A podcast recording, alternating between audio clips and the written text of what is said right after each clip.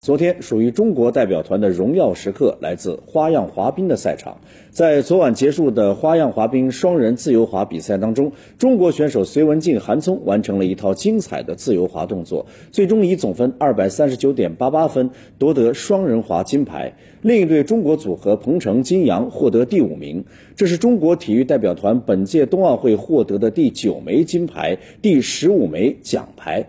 代表团金牌数和奖牌数再次刷新了冬奥会的历史新高。